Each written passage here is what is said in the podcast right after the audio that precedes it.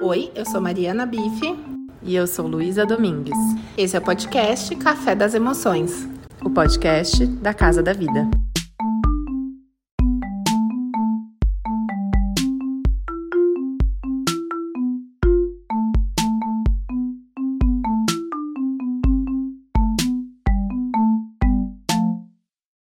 Boa noite, queridos. Se você está aqui ao vivo comigo no dia 13 de junho, um dia depois dos Dias dos Namorados. Se você está escutando eu falar no seu carro, através do Spotify, ou se você está assistindo essa live em algum outro momento. Agradeço que você esteja aqui disponível para me escutar nessa noite de segunda-feira. Eu sou Luísa, psicóloga clínica, especialista em psicologia clínica e idealizadora da Casa da Vida. E hoje, como título desse encontro diz, vamos falar sobre amor, apego ou posse.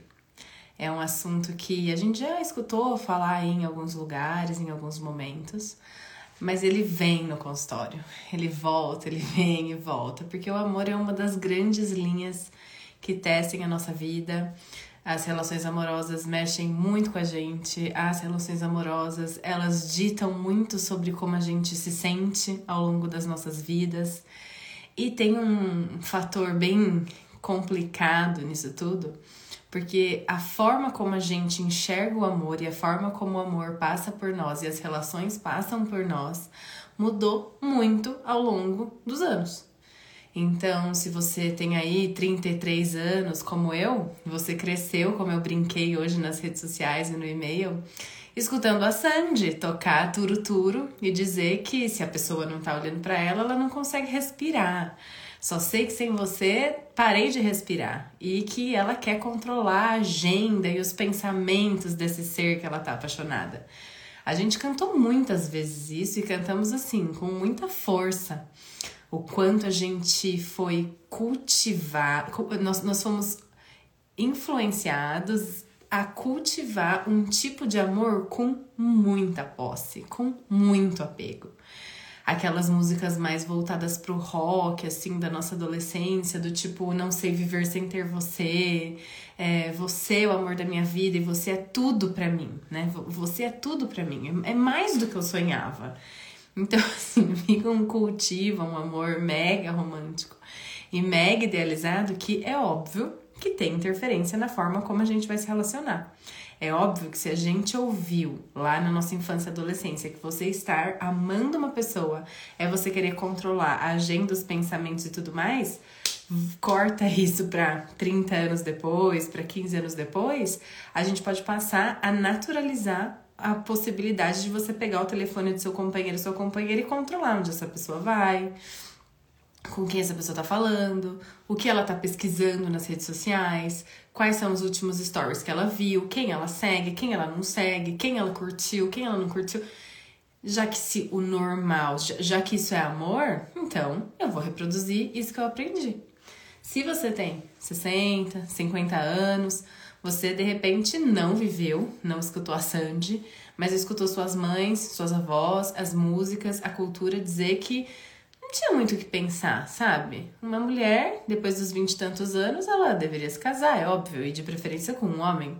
E aí tinha lá todo o manual da esposa ideal que não tinha que pensar muito, sabe? Tinha que fazer as coisas de casa e que não tinha muito o que se esperar de um homem, de um relacionamento. Esse era o correto, esse era o certo. E aí, os anos passam e essas mulheres começam a ter contato com outras mulheres que vivem suas relações de formas diferentes. Vocês aí podem ter certeza, já, vocês já, eu tenho certeza que vocês já passaram por isso. De uma mulher um pouco mais que 50 dizer: não, essa juventude de hoje troca muito, é muito troca-troca, ninguém quer nada com nada. Não se trata disso, né? Se trata que hoje em dia o casamento mudou, nós não nos relacionamos mais, nós não nos casamos mais para que as posses das nossas famílias não sejam tão dissolvidas. Antigamente, o amor não fazia parte dos relacionamentos. O casamento do, dos relacionamentos, não, desculpe, dos casamentos. O casamento acontecia por uma questão de negócio. E depois as pessoas iam viver em outras formas os seus relacionamentos amorosos, mesmo estando casadas. Então, com outras pessoas, inclusive, e isso era o natural. Se a gente pensa nisso hoje em dia, mas o que, que é isso? Relacionamento aberto, é traição? Como assim? Porque com a evolução do romantismo, o amor entrou no jogo. Então, além de você ter que se casar, namorar, flertar com uma pessoa com, entre aspas, posses, ou pelo menos possuidora de cultura ou de hábitos dos quais a sua família valoriza, você tinha que amar essa pessoa. E aí a exigência aumentou. Fora isso, a gente colocou a expectativa lá no alto sobre o que deveria ser. Ah, eu queria muito que vocês entendessem isso. O meu namorado, a minha namorada, o meu parceiro. O que, que significa isso? A gente tem, ó, vamos pensar assim, ó, sem, sem nos relacionarmos com ninguém. A gente tem uma pessoa na nossa cabeça, um, tipo um, um rótulo, que é meu namorado. Então, nesse papel aqui, meu namorado, tem um protocolo, assim, vários protocolos dos quais essa pessoa tem que seguir. Porque o meu namorado deveria, no dia dos namorados, lembrar de fazer um jantar. Não pode ser café da manhã, não pode ser almoço, tem que ser jantar, porque a convenção diz que 12 de junho tem que ser jantar. Ah, e tem que ter um presente. E esse presente tem que ter um teor romântico. Isso aqui tudo no rótulo. O meu namorado, no Dia das Mulheres, tem que. Não pode me dar nem chocolate nem flor, porque não gosto, não sou esse tipo de pessoa, então tem que me dar. Mas tem que me dar alguma coisa, tem que me dar parabéns. O meu namorado deve sempre ir almoçar comigo nos finais de semana que os meus pais fazem, sei lá o quê. E aí a gente vai meio que combinando, meio que sem combinar, quais são os protocolos que aqui na nossa cabeça o meu namorado ou a minha namorada deveria ter. Percebam que é natural a gente falar, ah, a minha. Ainda mais quando a pessoa fala assim, né? A minha mulher. Nem a minha esposa, né? Não minha companheira, minha mulher. É, é, forte isso, né? É a minha mulher, o meu marido, o meu namorado.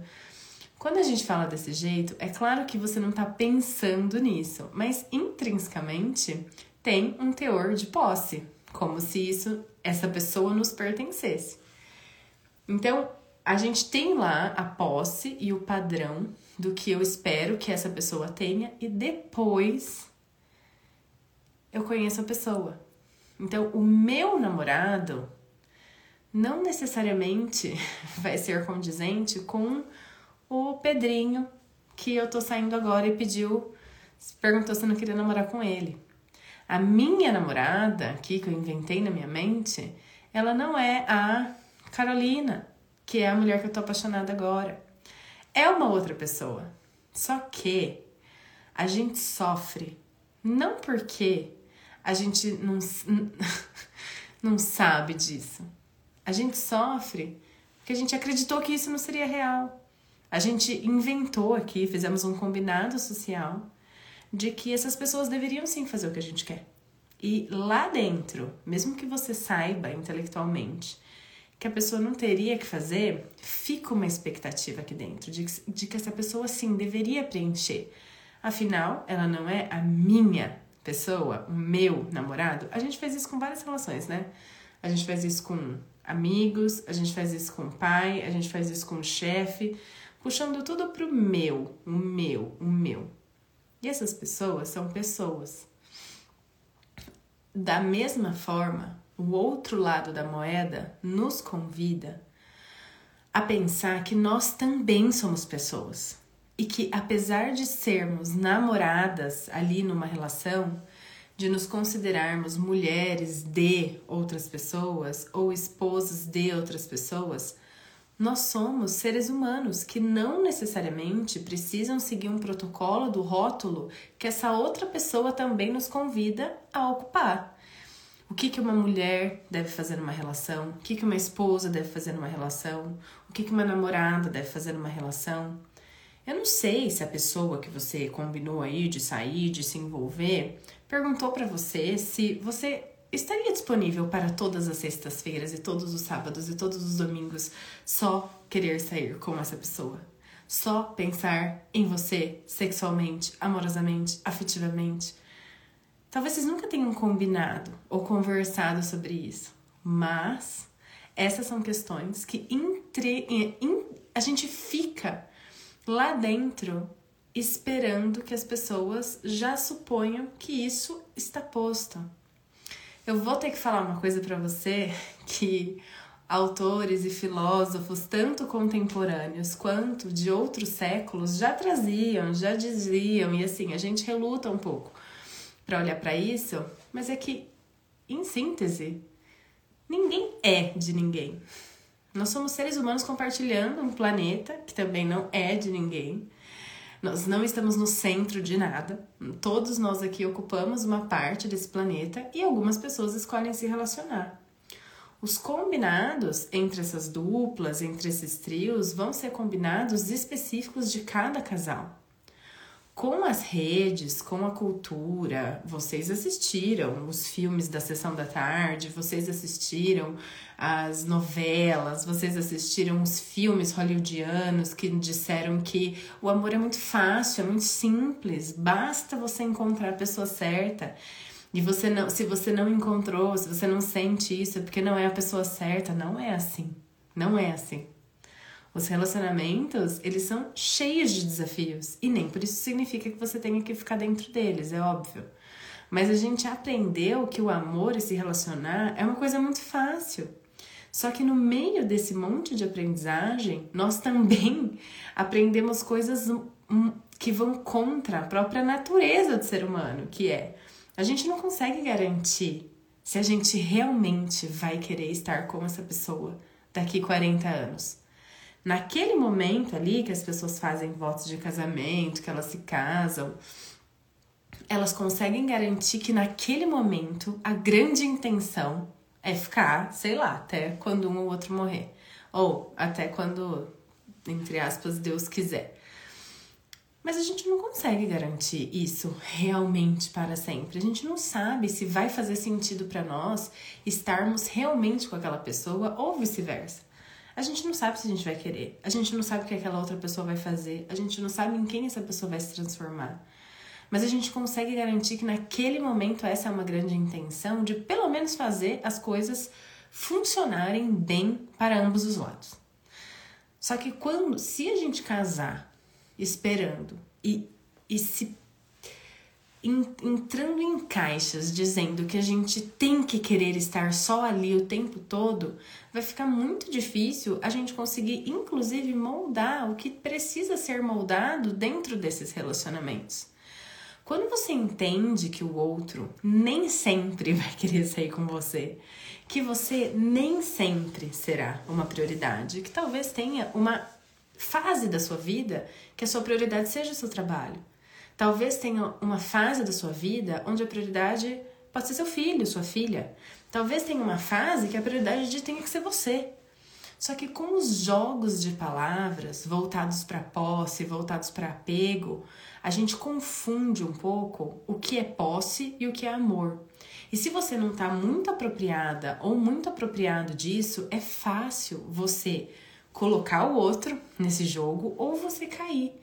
Então, tem falas que eu escuto no consultório que é assim: vamos pensar um casal é, que uma das mulheres do casal tá no momento da vida que tá precisando expandir a carreira, tá com um sonho de expandir a carreira, tá super gostoso expandir a carreira.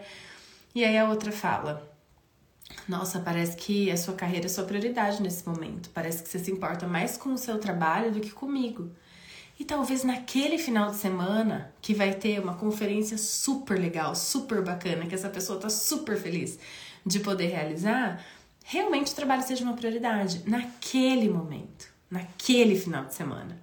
Num contexto maior, num contexto geral, num contexto mais amplo da vida, entende-se que a prioridade é o relacionamento, vamos supor, nesse caso que eu tô pensando. Mas sim, Naquele final de semana pode ser que essa pessoa queira se envolver mais no trabalho, pode ser que essa pessoa queira estar com a amiga que vai participar de uma despedida de solteiro, pode ser que essa pessoa queira estar só. Não é porque moramos junto de outra pessoa que nós temos que querer estar o tempo inteiro fazendo a mesma coisa dentro da casa dessa pessoa. Eu me lembro, eu já dei esse exemplo em alguma aula, algum curso, que a Mariana, minha sócia, ela casou num ano em agosto e eu casei no ano seguinte, em março. E aí a gente trocava um pouco da nossa organização, ah, onde você fez isso aqui? A gente casou em cidades é, bem próximas aqui. Ela casou em Americana, eu casei em Piracicaba. E aí a Mariana, depois que ela casou, passou uns meses, ela falou assim pra mim, Lu, você vai adorar casar. Ah, é super gostoso, nossa, você vai adorar, sabe? Vai dormir junto, ficar conversando de dormir, ficar junto, acordar junto. Nossa, você vai adorar. Ela me falou isso provavelmente porque ela me conheceu na faculdade, eu já namorava meu marido na faculdade, chegou no final da faculdade, eu já estava bem insatisfeita de morar em cidade separada. Eu já tava, ai, ficava muito triste toda, é, toda segunda de ter que se separar, então acho que ela falou pensando nisso, que eu ia gostar, né? Eu criei na minha mente uma ideia de que seria isso, né? Seria a gente dormir junto, acordar junto. Quando eu e meu marido casamos, fomos viajar e tal, começamos a rotina juntos, eu fui dormir e falei, vamos dormir? E aí ele falou, não tô com sono. E aí eu descobri uma coisa que eu já sabia, mas nunca tinha me ligado, é que os nossos hábitos de sono não são iguais. O Dr. Davi Sender compartilhou que ele e o marido dele, também os, os hábitos deles são diferentes. Um gosta de dormir mais cedo e acordar mais cedo, e o outro gosta de dormir mais tarde e acordar mais tarde. E aí eu lembro que eu falei pra Mariana, cara, você me enganou. Não é que ela me enganou. Ela contou uma fração ali do relacionamento dela que eu inventei na minha mente. Olha como a gente é, né?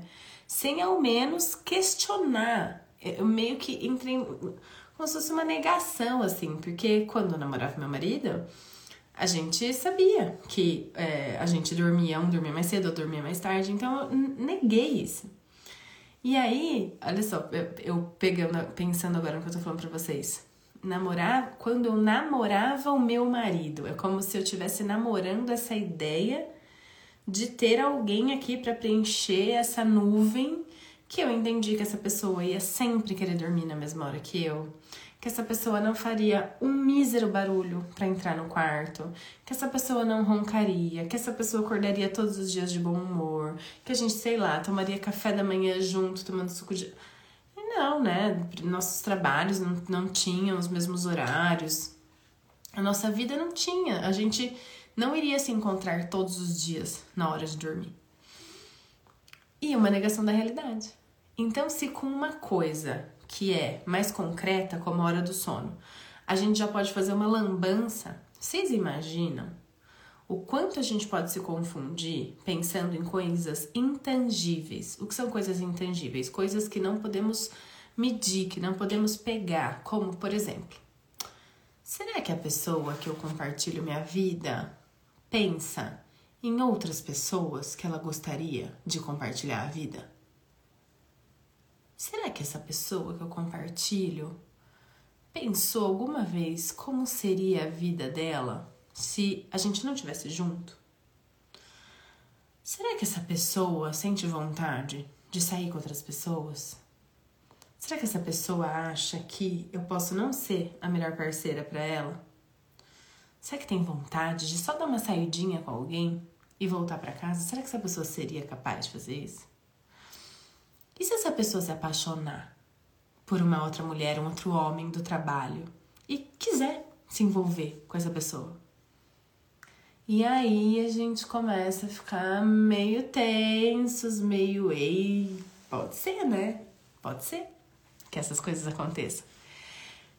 Mas muito rapidamente, a gente já dá um jeito do nosso inconsciente dizer: não, isso não vai acontecer. Não, entre a gente combinou, combinamos, juramos lá, fizemos um trato, então isso não vai acontecer entre nós. Ó, não vou pensar nisso, vou enfiar isso numa gaveta e vamos embora. É possível viver assim, muita gente pensa assim. Outros casais conseguem conversar sobre isso conseguem falar sobre como é, o que sentem, fazer alguns acordos para abrir, para fechar. Mas agora eu tô falando sobre relacionamentos que escolheram ficar fechados, ou seja, essa parte do casal só se envolve sexualmente com essa parte do casal. Esse é o combinado. Então, não vai sair com ninguém, não vai transar com ninguém, não vai beijar ninguém. Tô falando desse tipo de combinado. Mas será que dá para garantir que não vai sentir vontade? Será que dá para garantir que não vai existir uma paixão, um envolvimento, um encantamento, que esses são mais comuns, né? Mais comuns que a gente acompanha na clínica, mais comum do que se apaixonar é a gente se encantar por alguém. E isso pode acontecer principalmente quando tem alguma falta dentro da sua relação.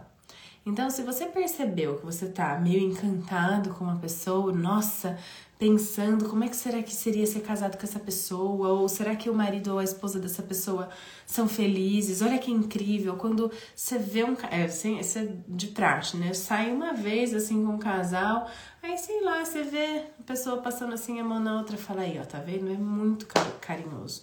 A gente já inventa, né? Várias histórias na nossa mente e pode ser que a gente se encante provavelmente você vai se encantar por algo que você sente falta dentro da sua relação, seja pela fase, seja pelo momento da relação, seja pelo momento da vida do outro.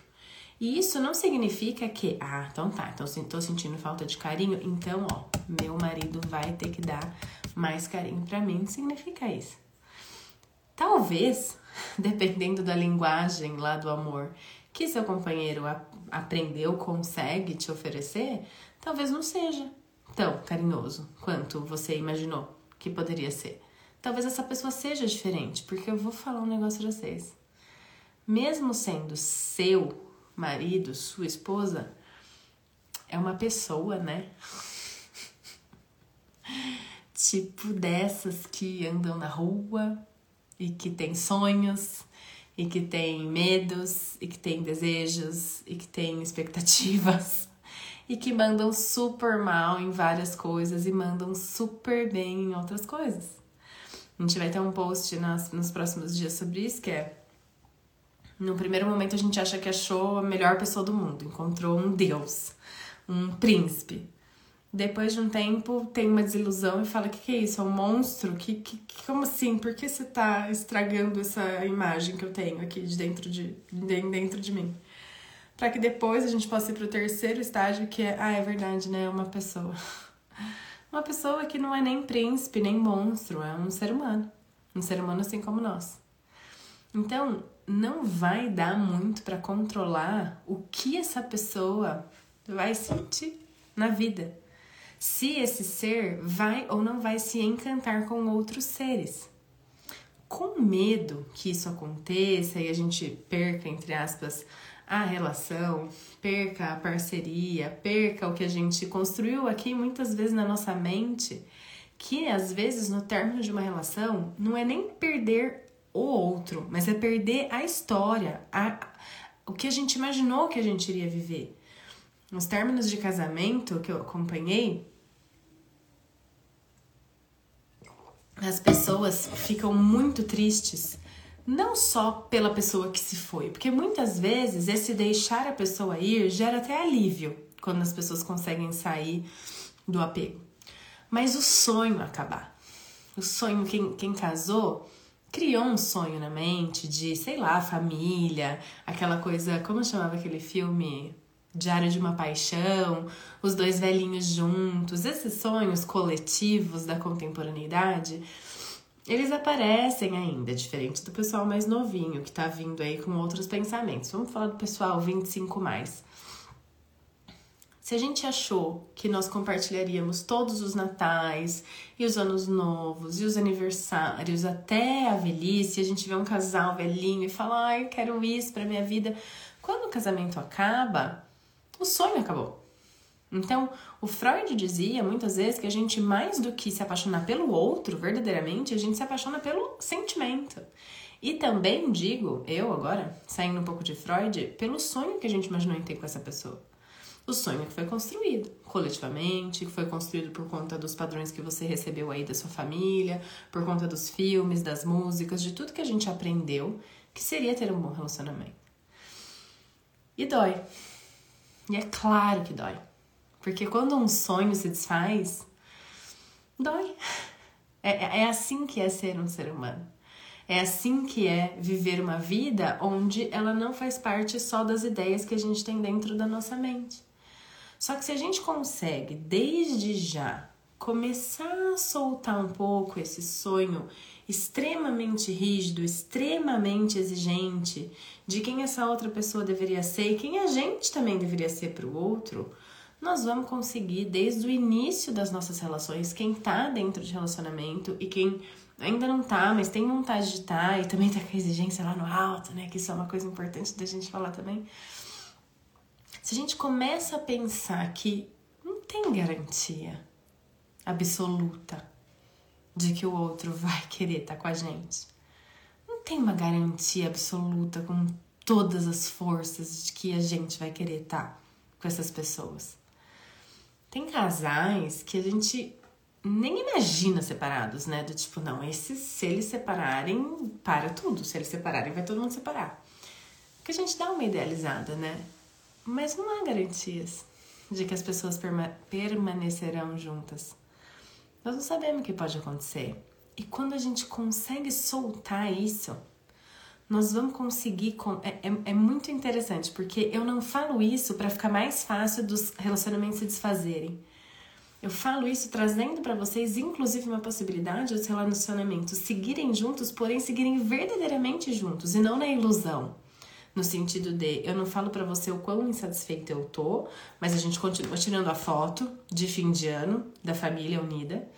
E eu também não quero saber muito quão insatisfeito você tá, porque eu também não quero mexer muito em coisas que eu faço na minha vida e que eu já tô muito bem com isso.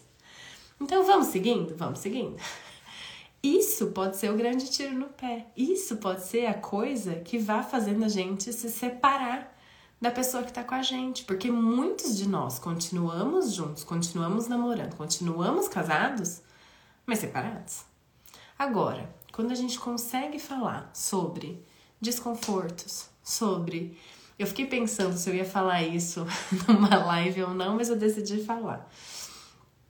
Eu casei há seis anos e meio atrás. Não faz tanto tempo. Na época, tava em alta, assim, tipo, nos casamentos tocava aquela música O que era sonho se tornou realidade. E aí, em algum momento do casamento, tocou essa música. Não sei se foi Aliança, o que, que foi que tocou essa música. E aí virou, tipo, uma frase do nosso relacionamento romântica, né? Quando, enquanto estava tudo bem o que era sonho se tornou realidade, a gente queria casar, então a gente fez aí uma aquarela, um quadrinho com os dois de noivo, o que era sonho se tornou realidade. A gente tinha um sonho mesmo de casar, eu e o Paulo, a gente tá juntos desde o primeiro ano de faculdade, então faz, caraca, 10 anos eu sou formada, mais 4, 14 anos que a gente tá junto. E era um sonho a gente casar. E aí ficou muito gostoso, a gente casou, tive desafios no começo de nossa, como é compartilhar uma vida realmente com um ser humano e não com a imagem do ser humano que eu fiz na minha mente. E depois a gente embalou um momento muito gostoso, muito nós.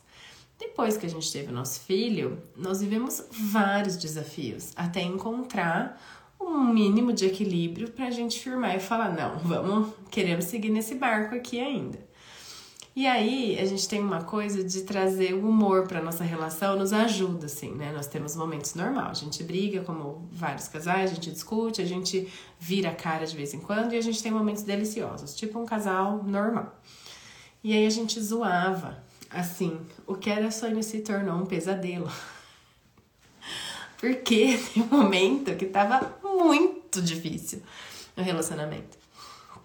Mas teve algo que me ajudou Antes de ter filho, eu comecei a me envolver com outras mães que já tinham filhos, e, é, né, eram mães, e já foram cantando a bola que é muito comum a crise no relacionamento e a crise do sono. Que depois da gente ter filho, o, os maiores desafios em rodas de conversa, em consultórios, os maiores desafios, sono, né? Privação de sono, na verdade, e casamento. Tanto que tem um livro que chama Casamento à Prova de Bebês. não consegui nem acabar de ler, mas eu lembro que eu comecei a ler na época do meu pós-parto. E aí eu entendi que aquilo era ok, que aquilo fazia parte de uma boa vida e que não foi gostoso e que não foi agradável e que eu, se eu pudesse, eu escolheria a história que eu inventei na minha cabeça. Eu inventei na minha cabeça que tudo seria, né, muito mais suave, que teria um pouquinho de dificuldade, mas nem tanto. E isso me deu um, uma força, isso me deu uma consistência, mesmo diante das dificuldades, de não tomar nenhuma decisão ali, de repente, não, se tornou um pesadelo, então tchau, vamos embora, vamos cada um para um lado. Mas de que essas desidealizações e uma morte mesmo, né, que acontece nessa imagem que a gente tem um do outro, ela é super importante para o próximo ciclo, que é da nova vida. A Clarissa, que é a que escreveu Mulheres que Correm com os Lobos, fala sobre o ciclo da vida, morte, vida, que é a gente vive algo aqui nessa relação e algo tem que morrer e tem que morrer mesmo dentro de nós, aquela imagem do que seria o casamento, do que seria o relacionamento, para que depois a gente depois a gente possa vir para esse novo ciclo da vida. O que vai ser uma vida possível dentro desse casamento? E aí a gente vai tirando os véus das nossas idealizações para conseguir olhar para a pessoa sendo ela quem ela realmente é. Cara, essa pessoa, ela também só quer ser feliz, assim como eu apesar dela estar tá falando uma asneira aqui na minha frente agora, e eu tá querendo jogar ela pela janela, ela também só quer ser feliz. Eu não vou entrar num lugar aqui com vocês, né? Principalmente que a maioria das pessoas que nos acompanham são mulheres. De que você tem que aguentar um relacionamento que você tá infeliz, que a pessoa te coloca para baixo, que a pessoa mina tudo que você quer fazer, que tem muitos relacionamentos, né, a maioria dos relacionamentos baseados em crenças machistas, em controles machistas, que são é, fantasiados aí, que são disfarçados de amor. Eu não tô falando isso, tá? A fala não é para você que está numa situação de vulnerabilidade de violência e se você tem dúvidas se você está ou não, converse com outras mulheres para que essas mulheres te ajudem a enxergar se você está ou não dentro de uma relação como essa que ah, você não pode então ficar com ciúmes. O seu namorado, seu marido, ele tem que fazer o que ele quiser. Ele é um ser humano livre, independente, não tem como ele te garantir nada. Não é isso que eu tô falando. E eu vou entrar nessa parte da posse mais pra frente. Mas eu quero reforçar isso, que se você tem algum tipo de dúvida, se você tá num relacionamento que passa por algum nível de abuso, converse com outras mulheres sobre isso. Se você é homem, converse com outros homens sobre isso. Para que você tenha ajuda externa de enxergar coisas que quando a gente tá dentro do relacionamento a gente não consegue enxergar. Tem muitas coisas que a gente não consegue enxergar quando estamos passando pela situação. E quanto mais fechadas a gente fica, quanto menos a gente conversa sobre isso, mais a gente pode acabar acreditando que essa relação é normal, é saudável e seguir nela, mesmo dentro de você sabendo que não tá te fazendo bem. Então, não se trata de ficar junto com alguém a qualquer custo, tá? Se você tem dúvida, inclusive busque apoio profissional para que você possa entender se o que está acontecendo com você é uma situação abusiva ou não. Mas se você tá em um relacionamento onde não tem traços de abuso, onde você conversou com seus amigos, seu terapeuta, um médico, um professor, uma colega do trabalho, e você entendeu que não, que que tá dentro de uma normalidade, mas o que tá muito difícil é você sair do sonho da princesa, descer do castelo e dizer, putz, não é um príncipe que tava aqui. Ou então, né, nossa, um príncipe, putz, os príncipes eles ah, são meio fraquinhos, né? Eles precisam de algumas intervenções, precisam crescer um pouco, os homens, né, precisam crescer um pouco, quem escolheu casar com um homem. E que o que tá difícil para você é a desilusão. Aí eu tô falando com você agora, tá? Que se trata de você entender que esse cara ou essa mulher, ele não é seu. Mas isso não significa que você não possa conversar sobre desconfortos. Então, por exemplo, se é, pegando bem ali a linha da comunicação não violenta, tá? A gente recebeu uma pergunta na caixinha que é assim: ah, eu não sei, eu fico muito insegura, ele vai sair, eu tenho, eu não consigo confiar. Essa era a questão. E aí a gente estava trazendo uma discussão de você não consegue confiar em quem, né? Na relação, em você mesma ou no cara? Porque quais são os comportamentos que o seu parceiro ou sua parceira tem que te causam insegurança? Na aula de comunicação não violenta, eu dou um exemplo que é assim. Vou dar exemplo de um homem e uma mulher, para que a gente não confunda, tá? Mas poderia ser dois homens, duas mulheres, enfim, tanto faz. É, A moça combina com o cara, ó, eu vou para Campinas que eu tenho uma aula. Depois da aula, eu e minha amiga, eu acho que a gente vai jantar, alguma coisa assim, e depois eu vou voltar para casa dela. Como a aula acaba às 10 e a gente vai jantar, sei lá, vai chegar em casa umas 11, eu nem vou é, te ligar, porque a gente não vai conseguir se falar, enfim, a gente se fala amanhã. Beleza, beleza, boa aula, bom jantar, tchau. O cara foi dormir, deu 10 horas, tava aqui em Pira, foi dormir. A moça foi pra aula e foi super legal a aula. E o pessoal tava super animado.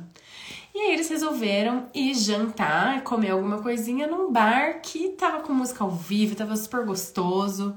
E ela foi ficando, foi ficando, foi ficando, porque ela não ia trabalhar no outro dia. Ela pensou: ele já tá dormindo, amanhã eu falo pra ele, e foi embora. Quando deu duas da manhã, o cara recebe uma mensagem no celular dele de uma foto de um amigo que por acaso estava em Campinas da namorada num, num bar. Olha quem tá aqui. E aí esse cara sente um, um gelo no coração e rapidamente sente raiva. E aí ele manda uma mensagem para ela muito agressiva, dizendo que ela é mentirosa, dizendo que onde já se viu, que mulher que namora não deve fazer isso.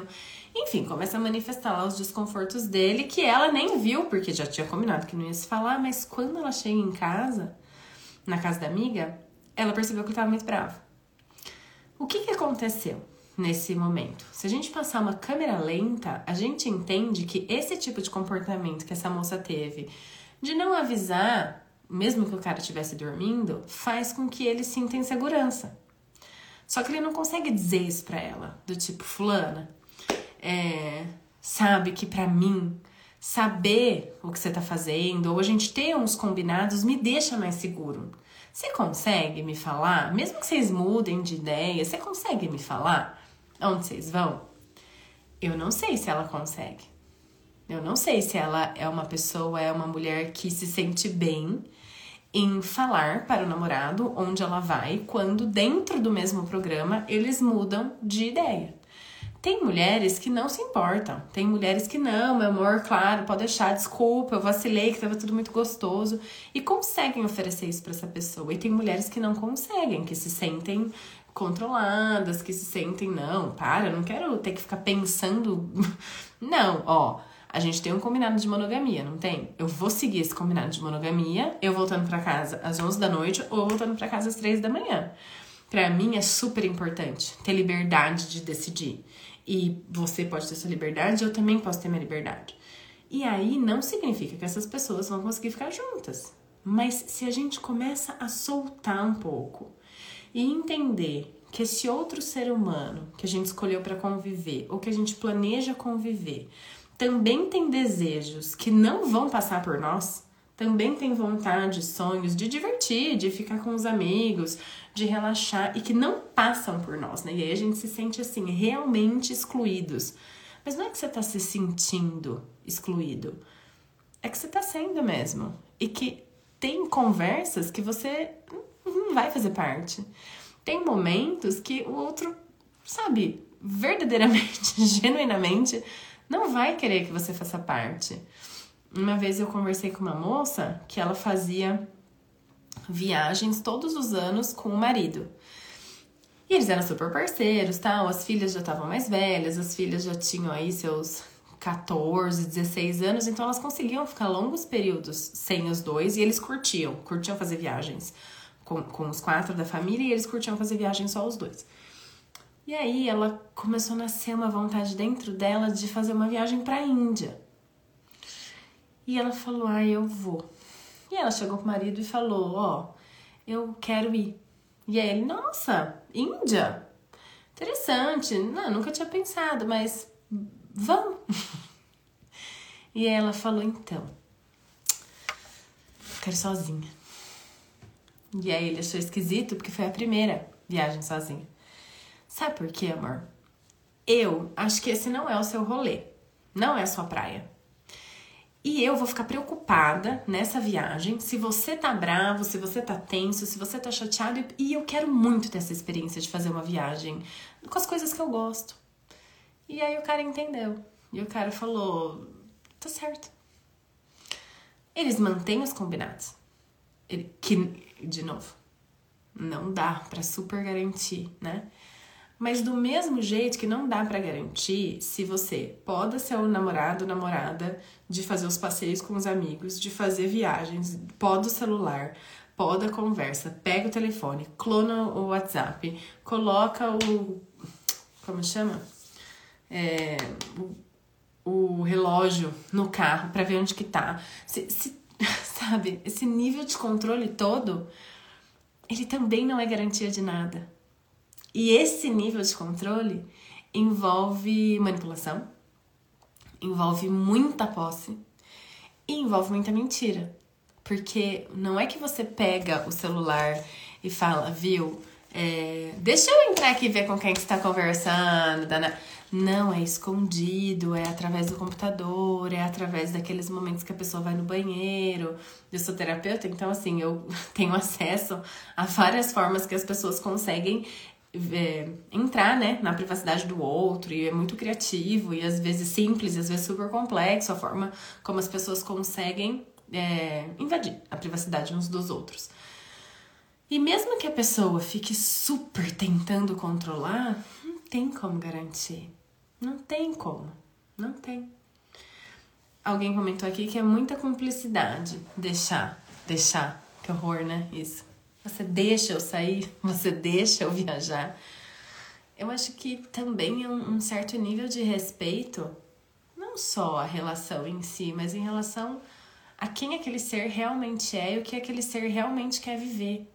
E quando a gente despessoaliza as vontades do outro e os sonhos do outro, a gente sofre muito menos. Porque o outro não tá fazendo nada por, por causa de você, por você.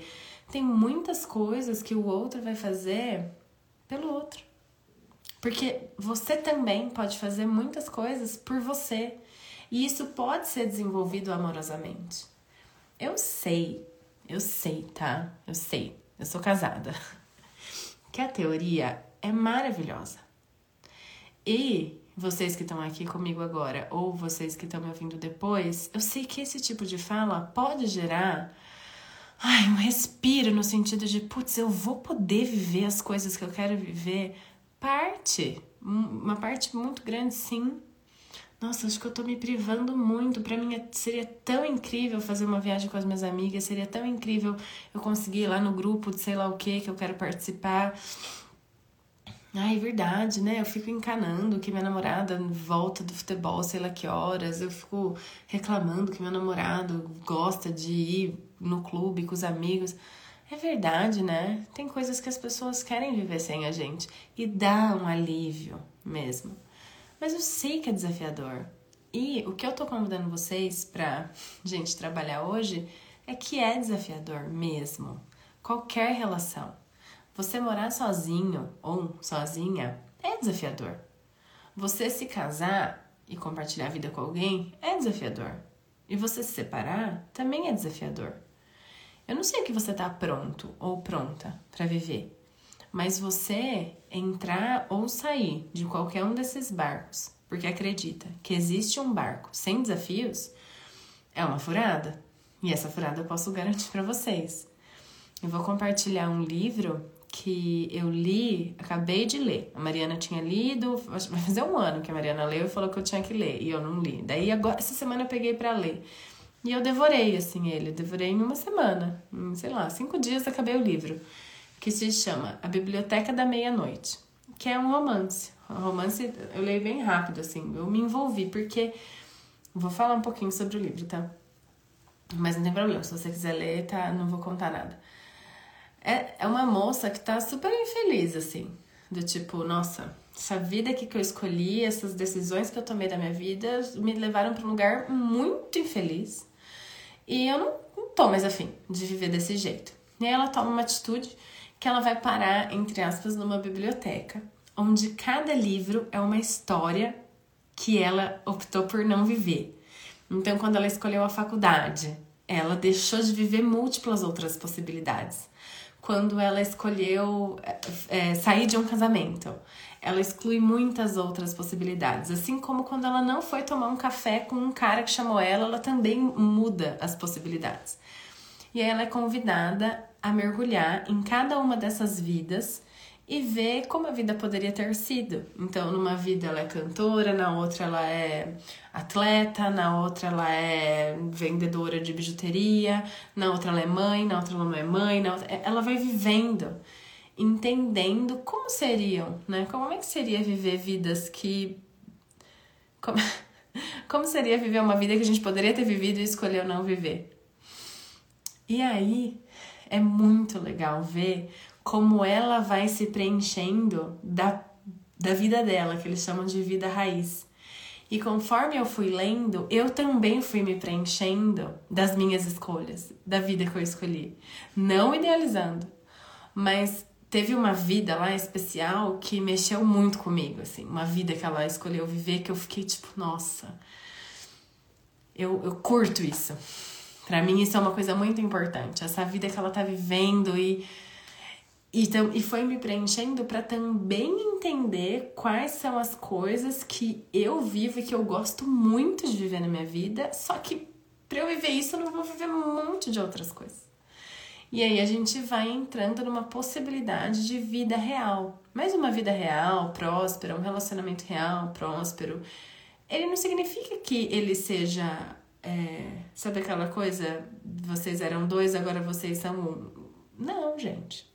Vocês eram dois, agora vocês continuam sendo dois, mas vocês têm, têm aquele desenho, né? Que é o eu, o outro, e a gente se tem aqui uma intersecção. Se você tá só ouvindo minha voz, eu tô fazendo duas bolas e tô colocando uma não sobre a outra, porque se a gente colocar uma sobre a outra, é assim, é um relacionamento abusivo, né? Uma pessoa se anula totalmente para outra poder sobressair. Ou relacionamentos onde estão muito grudados e aí um tem pouco espaço sem o outro e nem tão pouco onde as pessoas estão juntas, mas estão separadas. Um casal, ele vai ter aqui o seu ponto de intersecção, as partilhas, mas ele também vai ter momentos que é só de um e é só do outro. Só os livros dos outros, só as vontades dos outros, e é impossível encontrar uma pessoa. Que, que pena, né? Se existisse, né? Isso que falaram, não existe continua procurando que existe. É...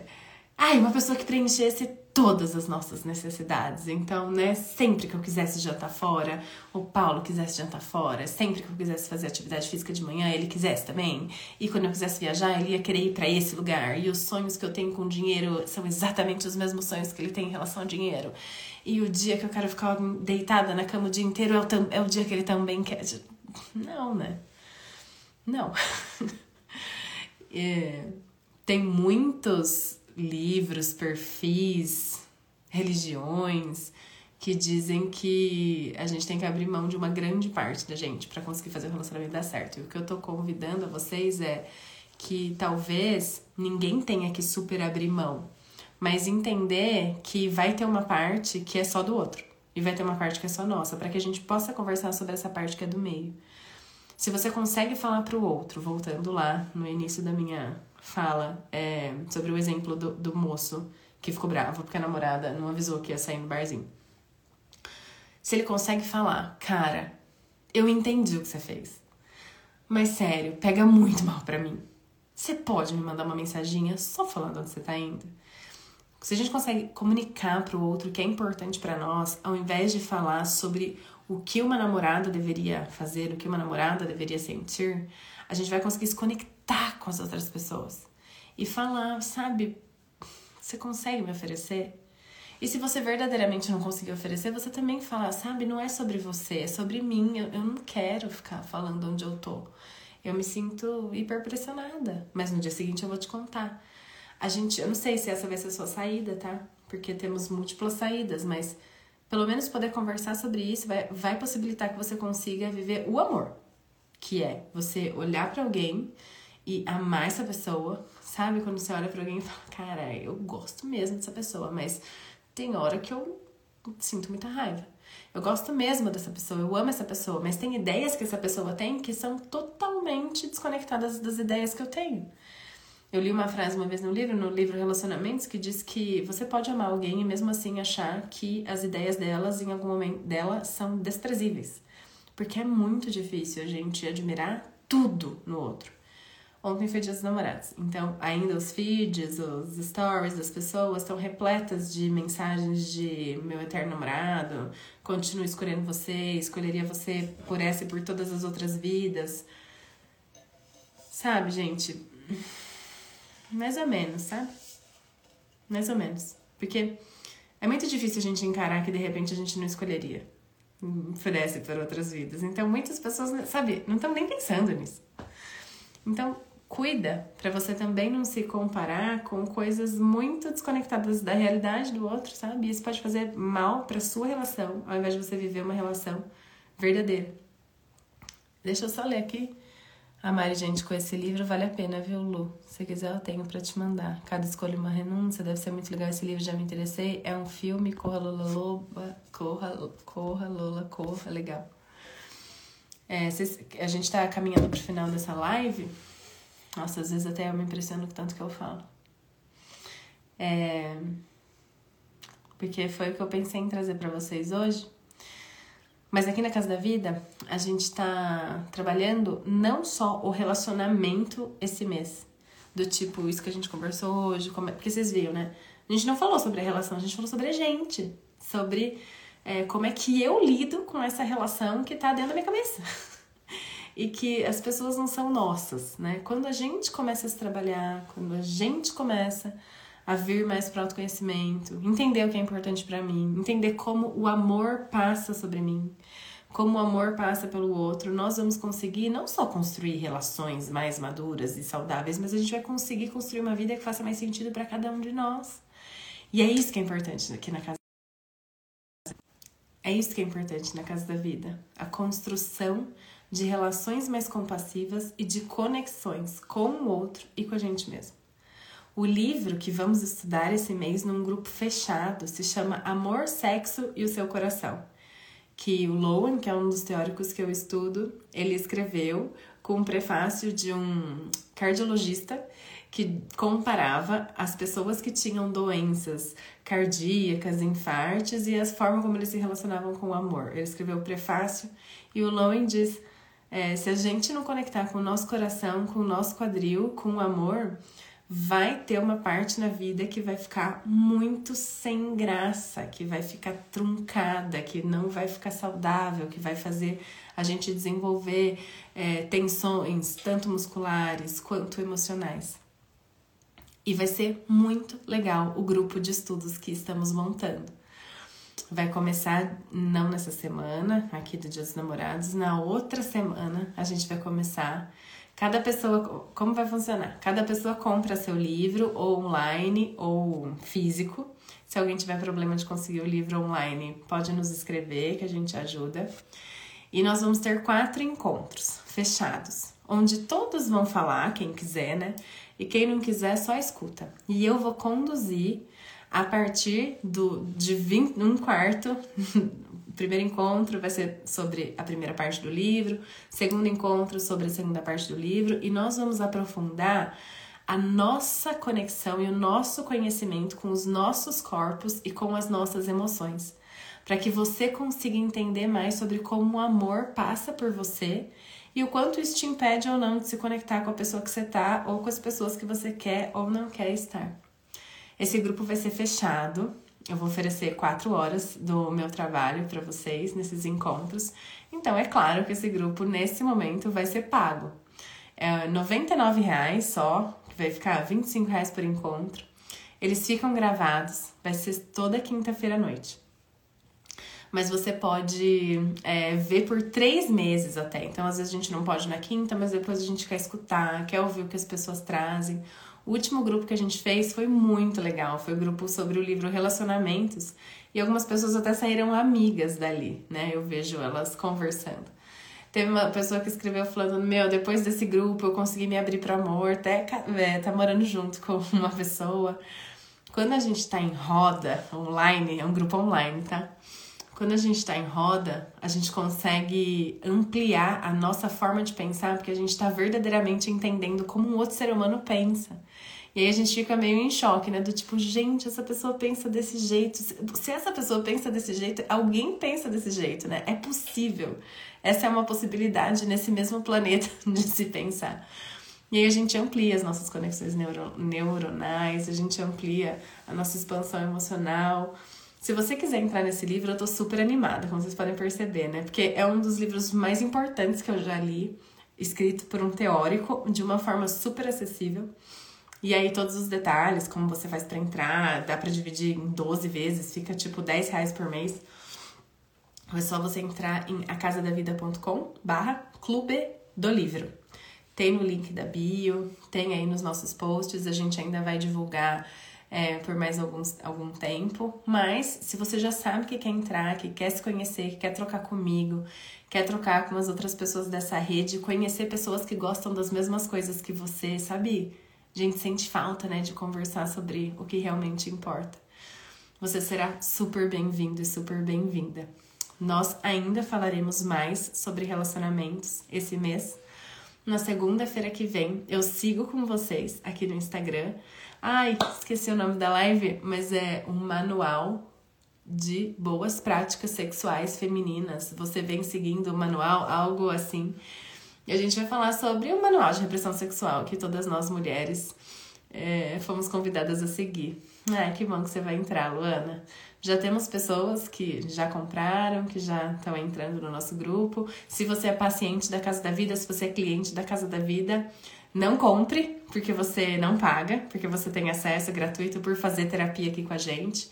Se você não quer entrar em grupo de estudos, mas você quer é, fazer terapia, você também pode entrar em contato conosco, que temos uma rede que atende pessoas de todo o Brasil, todo mundo e seguimos juntos e juntas falando sobre amor, falando sobre amor com a gente e amor com o outro. Se esse papo te tocou, pode me escrever, vou ficar disponível no direct aqui mais um tempo. E se você quer aprofundar comigo, entre em acasadavida.com barra Clube do Livro, que estaremos juntos por quatro semanas para estudar sobre amor. Uma ótima noite. Deixem aí esse, esse conteúdo respirar, quietar dentro de você quem sabe novos insights chegam para você e para o seu relacionamento. Um grande beijo. Boa noite.